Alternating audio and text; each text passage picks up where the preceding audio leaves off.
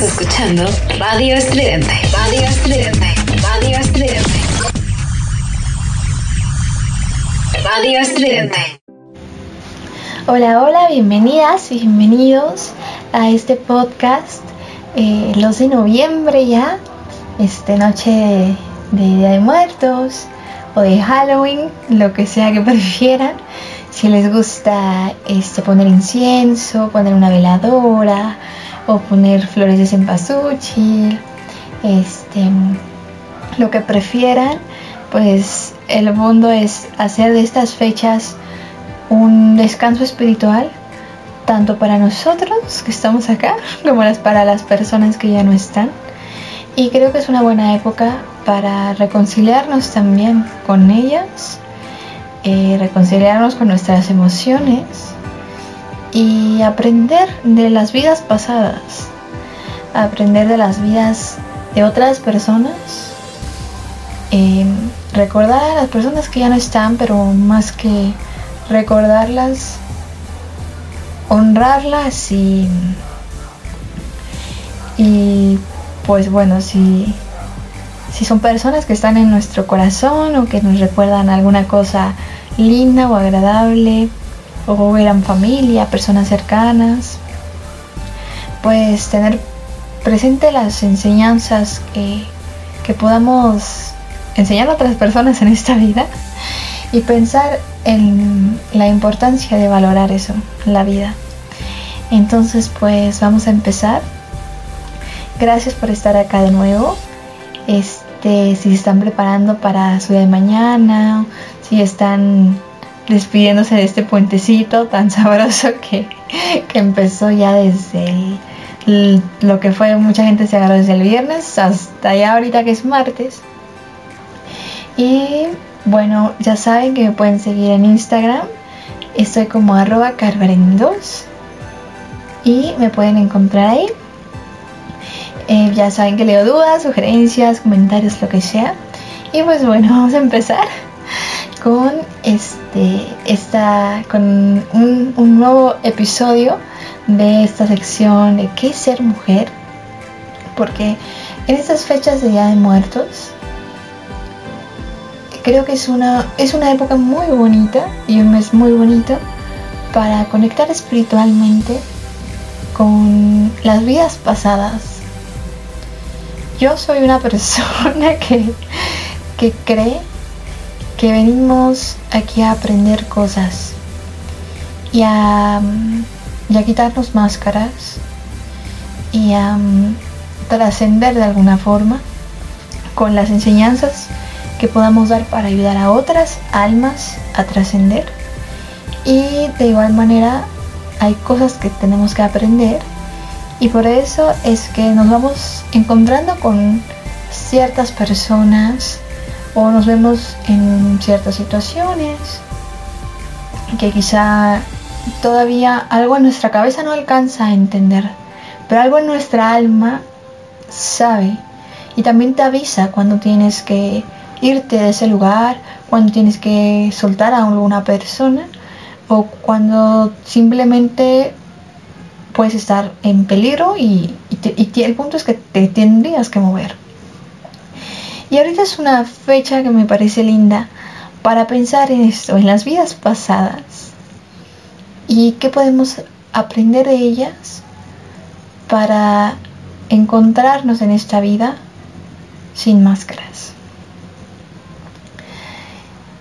Porque estas épocas en las que pensamos en las personas que ya no están y también todo lo que implica la festividad de la flor del cempasúchil, las veladoras, el papel picado, este, la Catrina.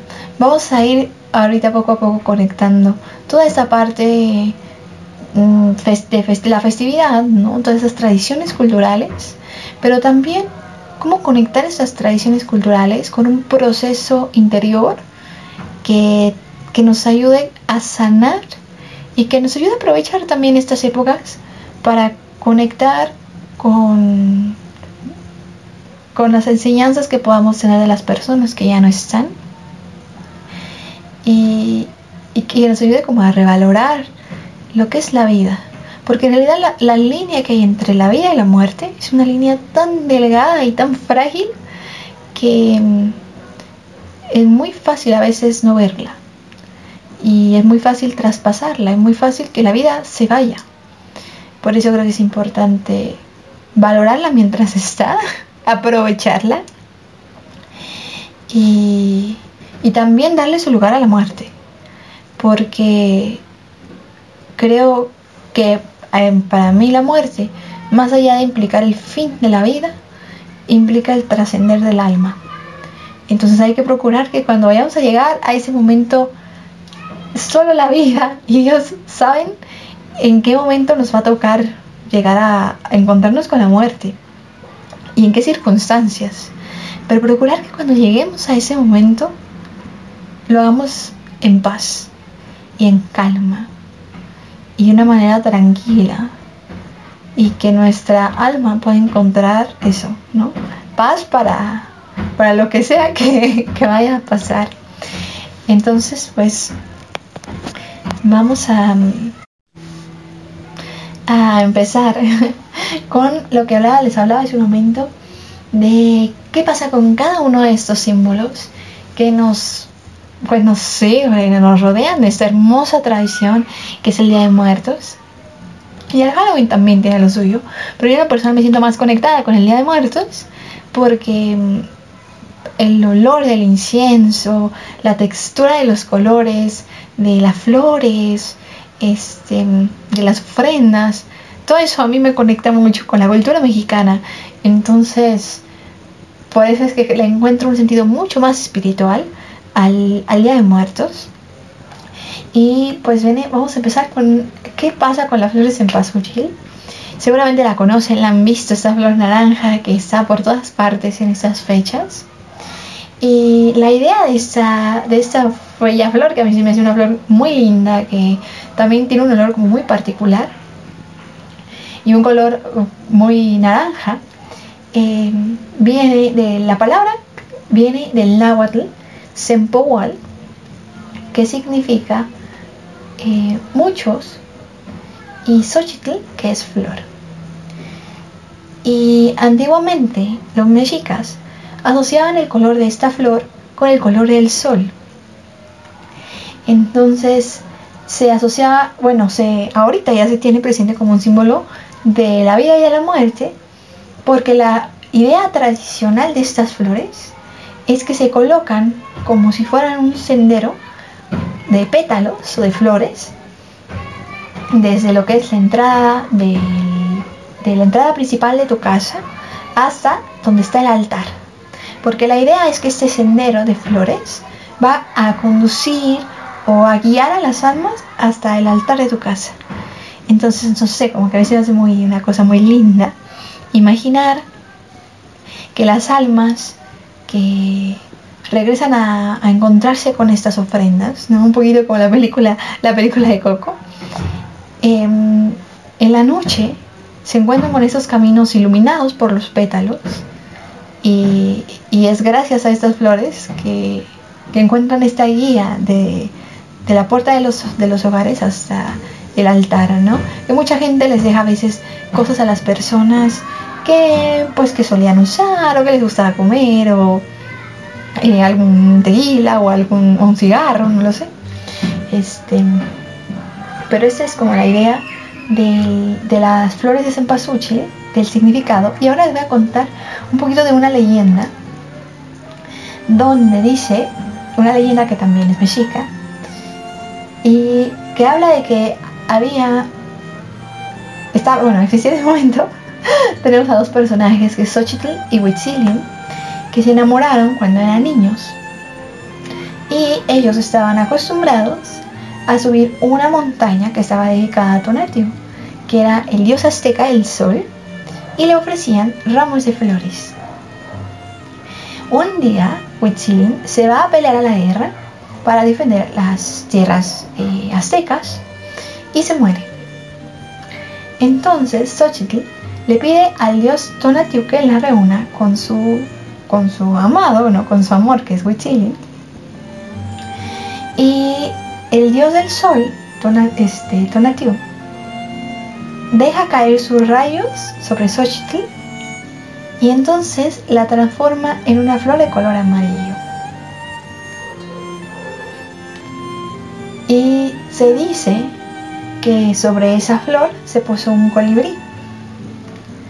Y al posarse ese colibrí, la flor abre 20 pétalos que liberan el aroma que conocemos del cempasúchil. Y así entonces, lo que dice la leyenda es que el amor de la pareja azteca de Xochitl y Huitzil este, va a permanecer mientras haya colibríes y flores de cempasúchil en los campos de México. Es una historia como muy linda, muy amorosa. Eh, en cuanto a pensar en lo que hablamos hace un momento, de que este camino que recorren las almas, que sirve como guía para reencontrarse con las personas amadas que están todavía en esta tierra, ¿no? que están en vida, y que quizás es alguna manera de, de recordar que, que te dejaron una enseñanza, que te aman y que tú también las amas a ellas y que las vas a recordar hasta que tu alma pues hasta que hasta que el alma así así lo permita. Em, creo que es una manera muy linda de pensar en estas fechas como una oportunidad de conectar con las almas que nos aman eh, y que amamos y que ya no están pero también con las almas que están y, pensar en que la guía de estos pétalos que se dejan, también nosotros en la vida dejamos senderos para los demás. Y que cuando enseñamos algo, compartimos alguna cosa, les estamos dejando senderos de flores de cempasúchil a otras almas que puedan aprender o seguirnos en un camino que estamos, que estamos por transitar o que ya transitamos y les decimos, mira, es por acá y de, alguna manera les damos luz a, a otras almas para que su vida sea más amable. Vamos a un pequeño corte y regresamos para seguir hablando de lo que es esta hermosa y bella tradición de la Día de Muertos. No se vayan y sigan escuchando Radio Estridente. Somos ruido. Somos estridente. Somos estridente. Y ya regresamos acá a Radio Estridente. Gracias por estar acá. Y bueno, vamos a seguir hablando de esta tradición de lo que es el Día de Muertos. Y vamos a hablar ahora un poquito del incienso. Porque el incienso es este como... Siempre lo ponen en las iglesias, pero ¿para qué sirve o de qué, de qué va? Bueno, incienso, la palabra incienso eh, viene del latín que significa incienso ¿Qué significa encender? Y el punto del, aroma, que también se conoce como un aroma que es este ayuda o bueno este este este lo que desprende una vez que se empieza a quemar ayuda a limpiar el lugar de las malas energías o de almas malas para que el alma que viene a visitar la casa se puede entrar como sin ningún problema, digamos. Así que no hay moros moros en la costa. Este, y puede entrar a la casa sin peligro. También ayuda para si tú tienes alguna intención, si tú quieres este, hablar de, o desea, más bien, no de hablar, pero digamos elevar alguna oración o pedir por alguien, el incienso ayuda a elevar el alma y habla de elevar la energía para fomentar la armonía y como un, un este digamos que está relacionado con la prosperidad y con un uso ceremonial que permite la elevación del alma como hacia una esfera superior em, de luz, de conocimiento, de bondad, de amor, de Mm, pues de elevación, como de a un plano donde todo, eres, eh, tu alma es una mejor alma. y, y antiguamente, en, se dice que los médicos egipcios solían usar estas varitas de incienso en las prácticas curativas que hacían para eh, purificar el ambiente y purificar el cuerpo y purificar el, todo, cualquier cosa negativa que pudiera, que pudiera estar ahí. Eso me parece muy lindo porque los olores, el olor del incienso también es muy peculiar, a mí me relaja mucho, bueno, también todo en su, en su medida.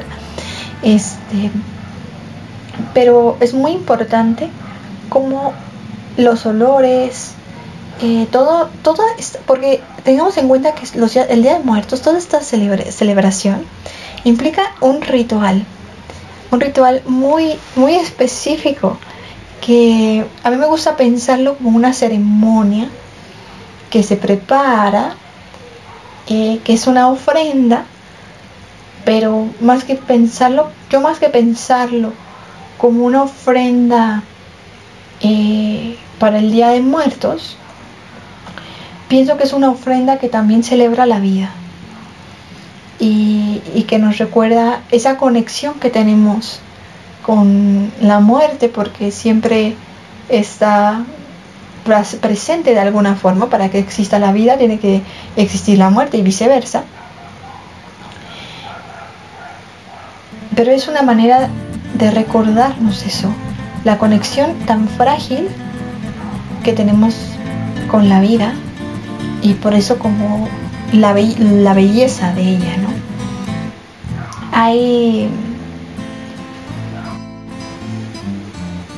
un poema de Nezahualcóyotl muy lindo que dice algunas frases que dice con qué de irme nada dejaré en pos de mí sobre la tierra.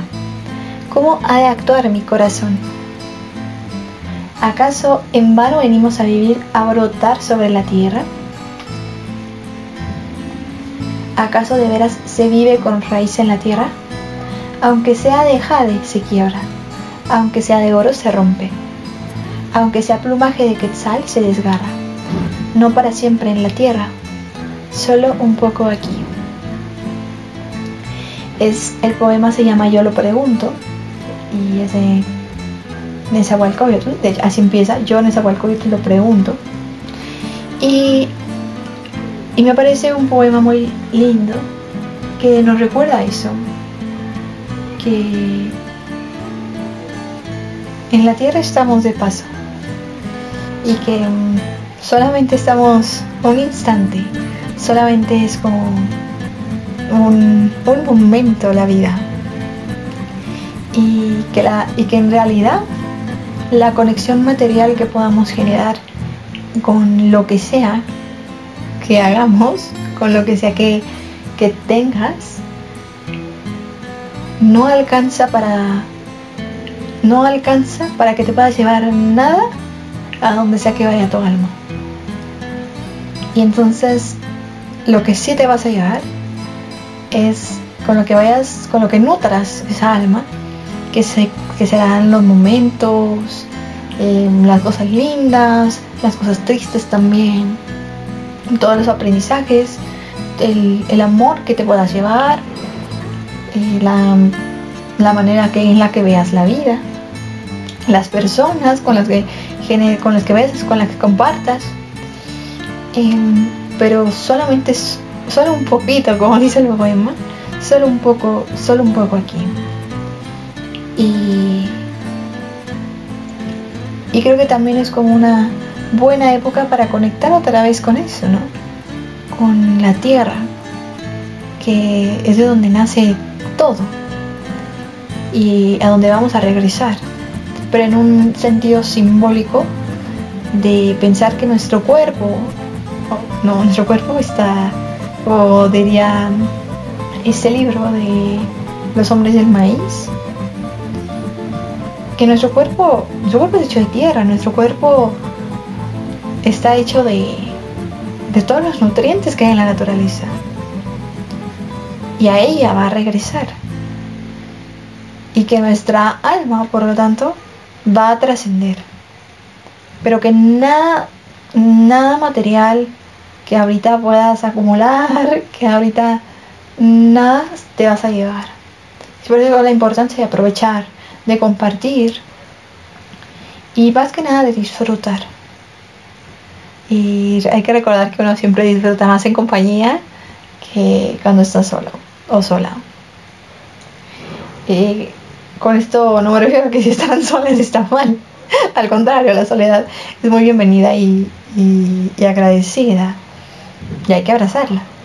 Pero me refiero a las cosas por las que trabajamos en la vida.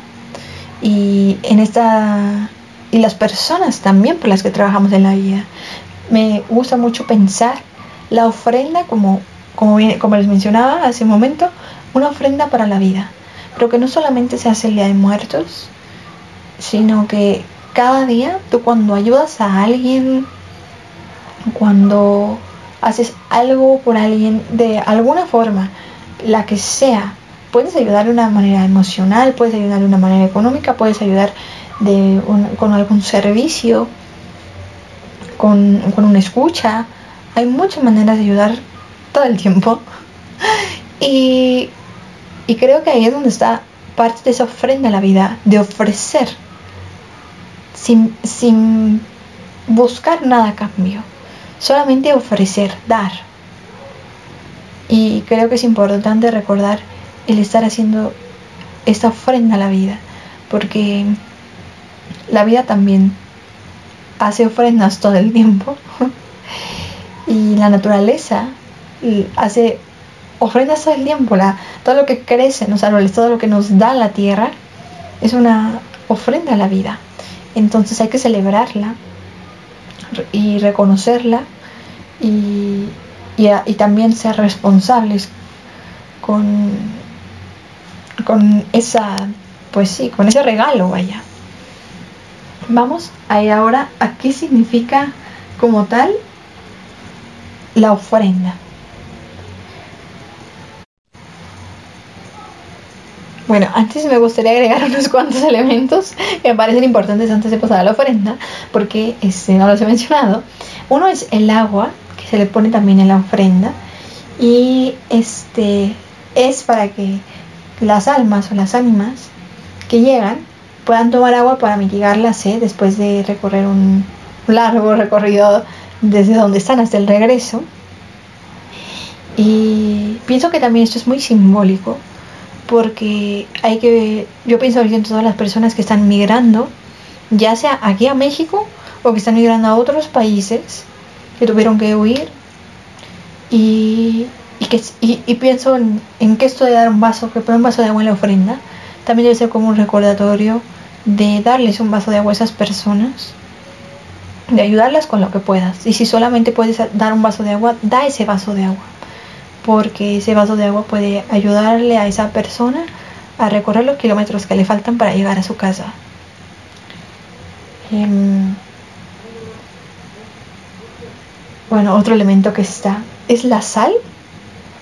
Y la sal eh, sirve como parte de la purificación para que el alma eh, vaya y bueno, digamos que viene, viene, regresa, viene para acá y, y, se va de nuevo y regrese eh, de nuevo el siguiente año, pero que en ese viaje que hace no se corrompa. Para eso ayuda la sal. Y aparte están las, las distintas veladoras que significan luz, esperanza. Mucha gente los pone como a manera de cruz y pueden también representar los cuatro puntos cardinales para que el alma o el ánima puede encontrar su camino a casa, de donde sea que venga. en los cuatro puntos cardinales puede encontrar cómo llegar.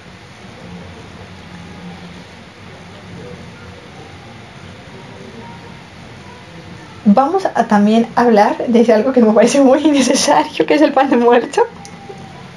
Porque bueno, aparte, como ya mencioné, mucha gente les pone que el tequilita o que no sé, su cigarro, su porrito, lo que sea que a la persona le gustara mientras estaba en vida. Y mucha gente pues también pondrá alguna foto o algo así. Pero me gustaría hablar del pan de muerto porque ese no se puede dejar pasar. muy importante. Y bueno, el pan de muerto es algo muy tradicional. Yo creo que todo el mundo lo hemos comido en sus diferentes, pues no sé, formas, sabores. Este, hay pan de muerto relleno, mm, no sé, como una gran variedad de, de, de distintos panes de muerto.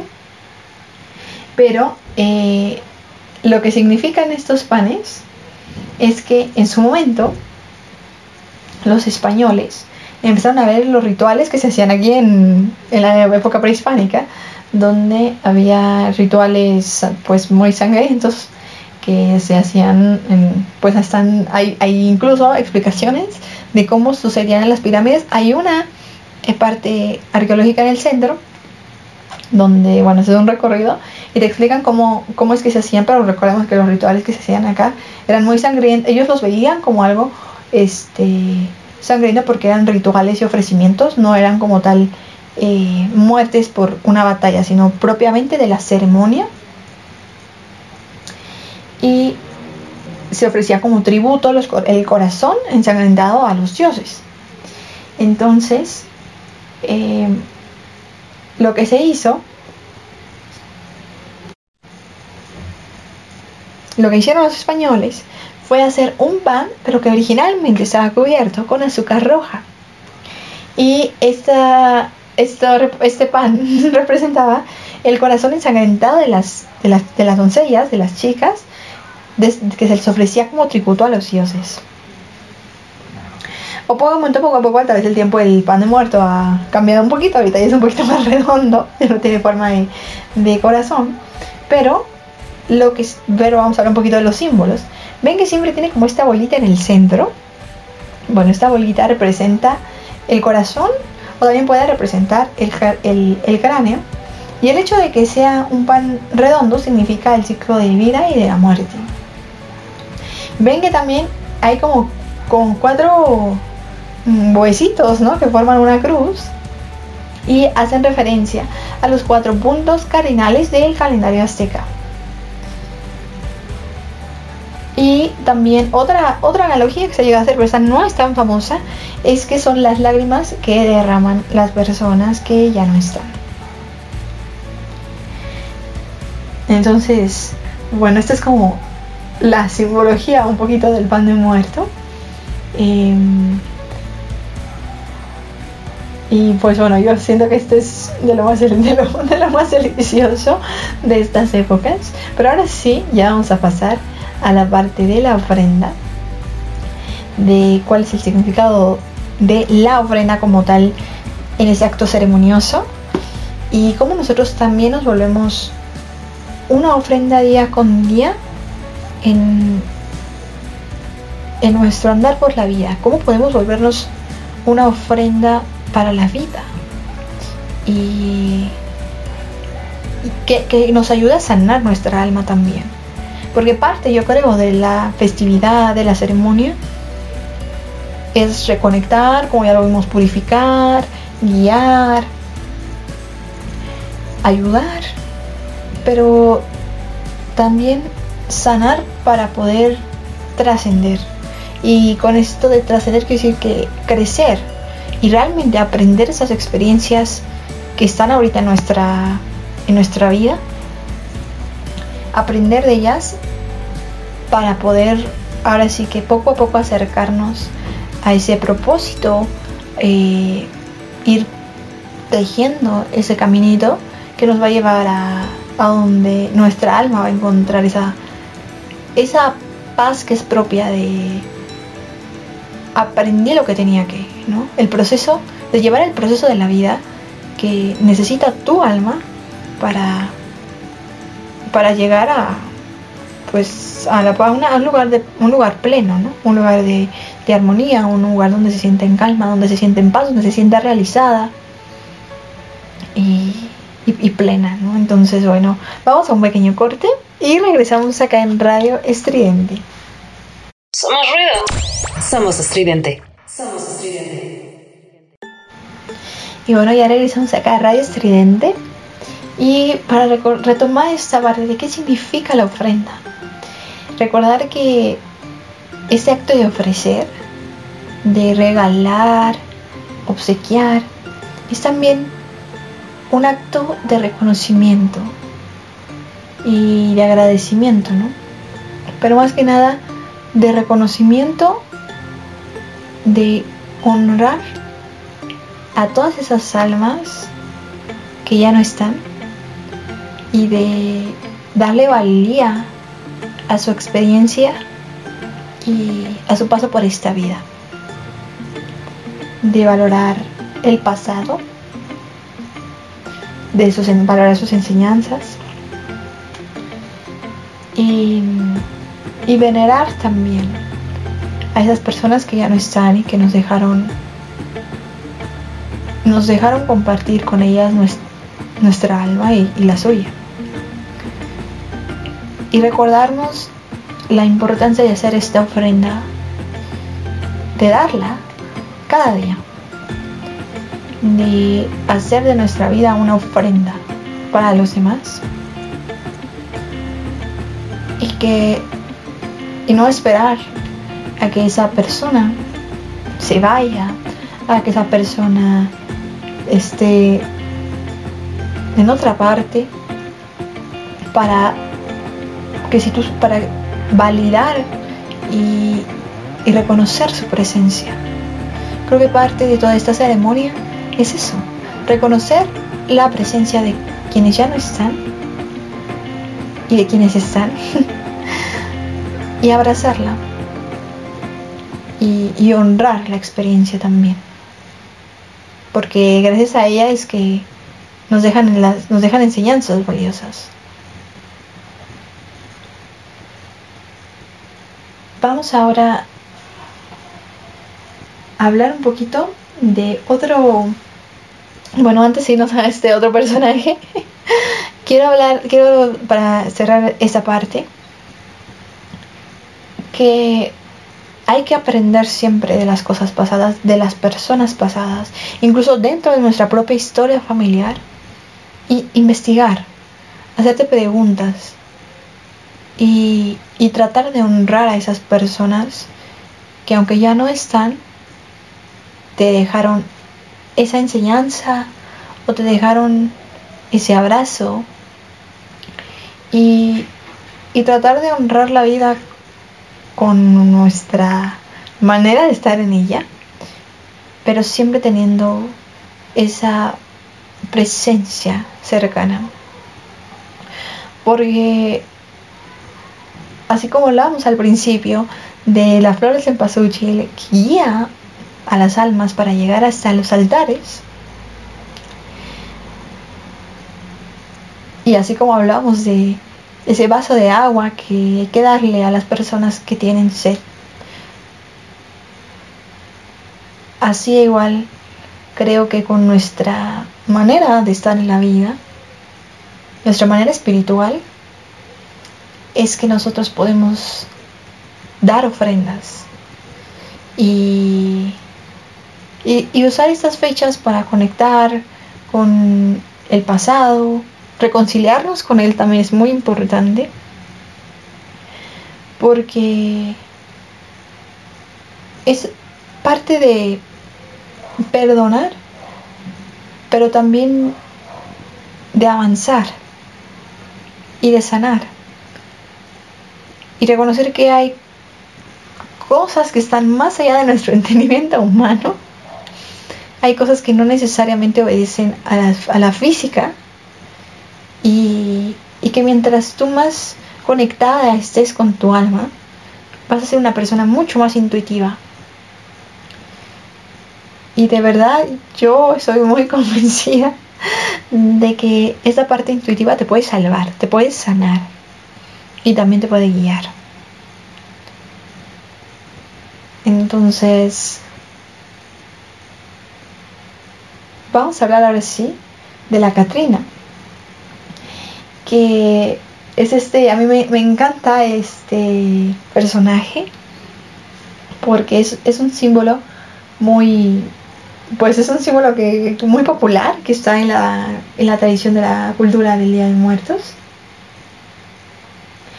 y ah, tiene, hay, hay varias, este, quien la, en algún momento hiciera su caricatura de ella, es un caricaturista mexicano que se llama José Guadalupe Posada, porque antes de ser la Catrina se llamaba la calavera garbancera. Entonces se, se decía, ¿no? Que viene porque la garbancera es aquel que le da que le da garbanzo a los a los vendedores y eran personas que aunque eran pobres aparentaban ser ricas para ocultar sus raíces indígenas.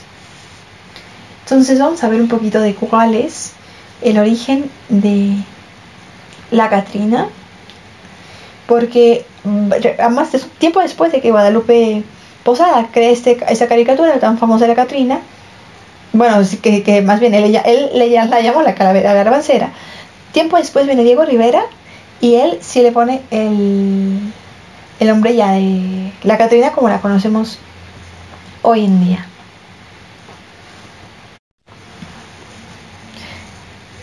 Esta primera Catrina, de la que les hablaba, eh, surgió en 1912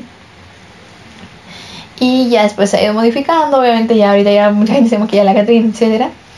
Y como les mencionaba en ese momento, representaba a, a, una, a, esa mujer que lograba aparentar un estatus social alto y dejaba sus costumbres por tratar de vestirse o comportarse como de una forma más europea.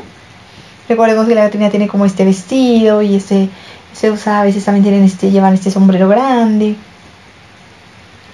Y, y realmente esta obra era un, una idea como de humor negro, que era algo que utilizaba este artista que era Guadalupe Posada.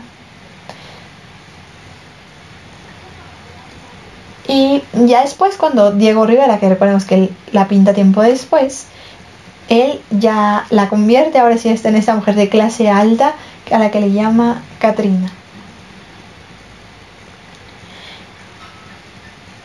Pues la Catrina en realidad es esta representación eh, femenina de la, pues sí, de, de la muerte.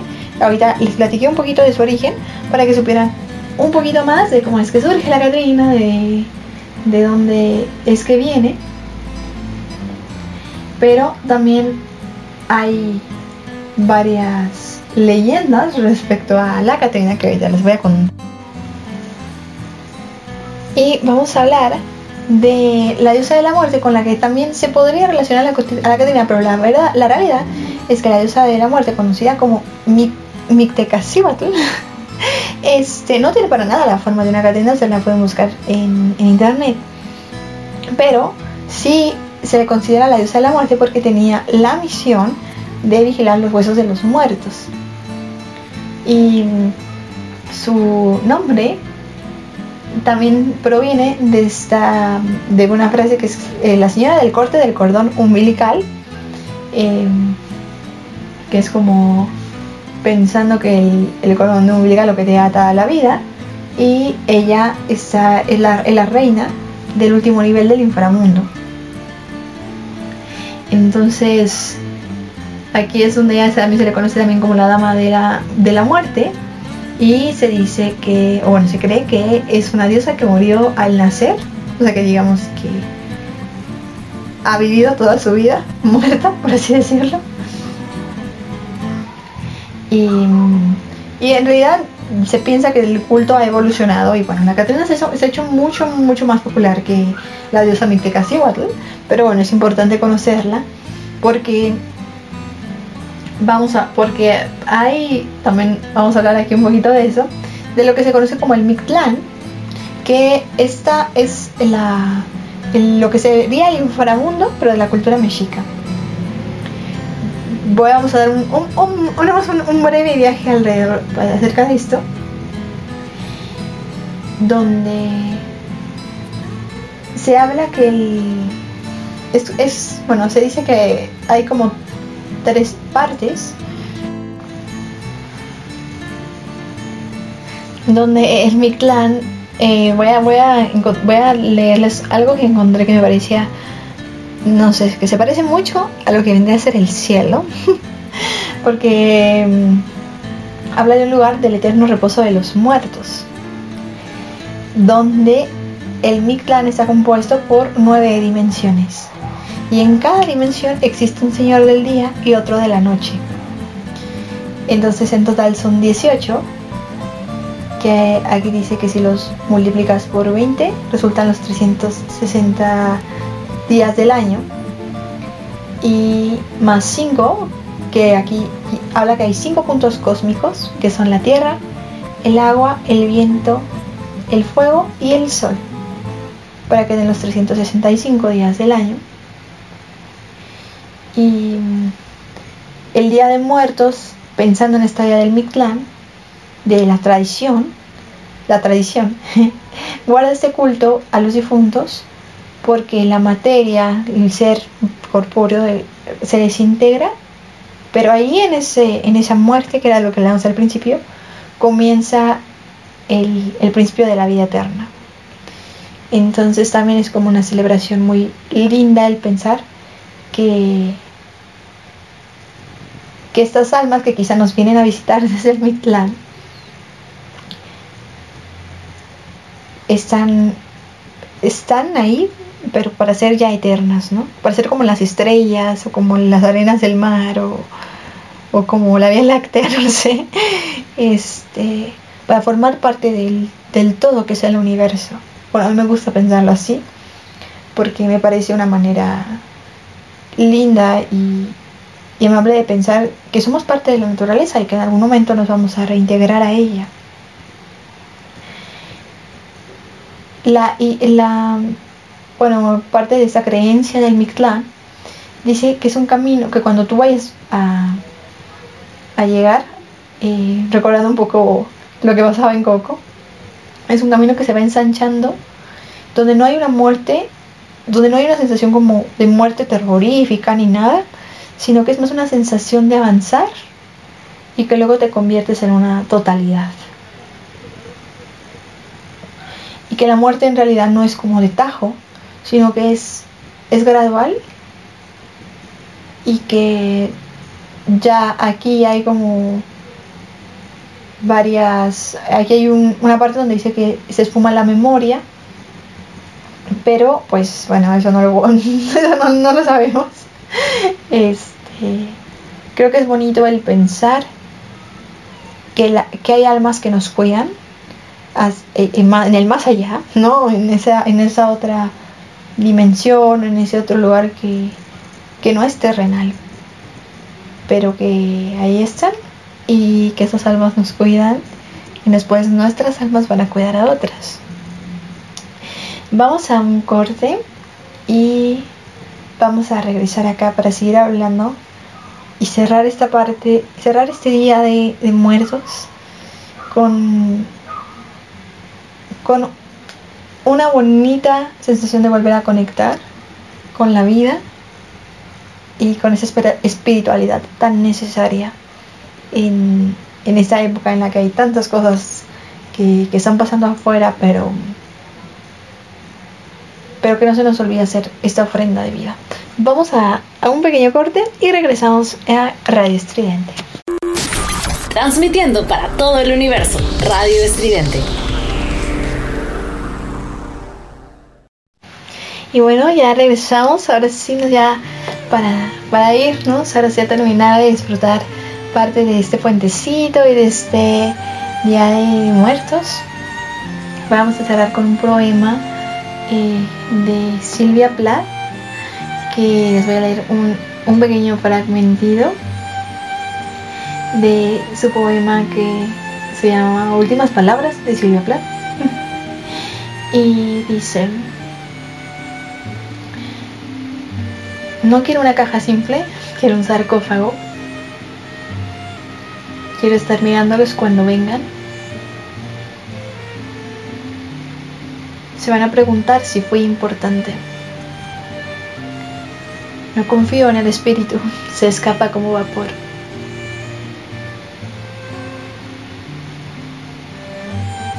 Dejen que me lleven mis ollas de cobre. Me envolverán con vendas y guardarán mi corazón. Difícilmente me reconoceré, va a estar oscuro y el brillo de estas pequeñas cosas más dulce que el rostro de Istar. Y bueno, creo que lo que nos queda en la vida es eso, el brillo de las pequeñas cosas y de las grandes cosas. Pero finalmente es el brillo de los momentos que, que nos permitimos, en los que nos permitimos estar, en los que tenemos presencia, en los que dejamos que otras personas tengan presencia en nuestra vida y, y en los cuales le damos lugar a la experiencia y nos damos la oportunidad de honrar la vida de ofrecerla como un acto de, servicio a los demás y de hacer esta ofrenda diaria que implica conmemorar eso. La, vida y, festejarla y, y agradecerla. Eh, gracias por estar acá el día de hoy. Espero que se la hayan pasado lindo. Este, espero que les, que les gustara este, este podcast que nos lleva a la, a la ofrenda, a la celebración, a la ceremonia y, y eso, ¿no? A, a conectar con otras almas y con nuestras vidas pasadas, porque todas las almas, a mí me parece, que vienen a aprender algo. Hay que dejar que suceda. Hay que dejar que las cosas fluyan. Ahí donde las cosas fluyan, ahí es. Les mando un gran abrazo. Gracias por escuchar, gracias por estar acá. Eh, y nos vemos el martes que entra. Esta fue una edición especial dedicada al Día de Muertos. Y pues que tengan una muy bonita noche y una gran semana. Gracias por estar acá en Radio Estridente y sigan escuchando la maravillosa programación que tenemos para ustedes en este en esta época de, de 12 de noviembre. Y yo les mando un gran abrazo y nos vemos el martes que entra. Transmitiendo para todo el universo. Transmitiendo para todo el universo, Radio Estridente.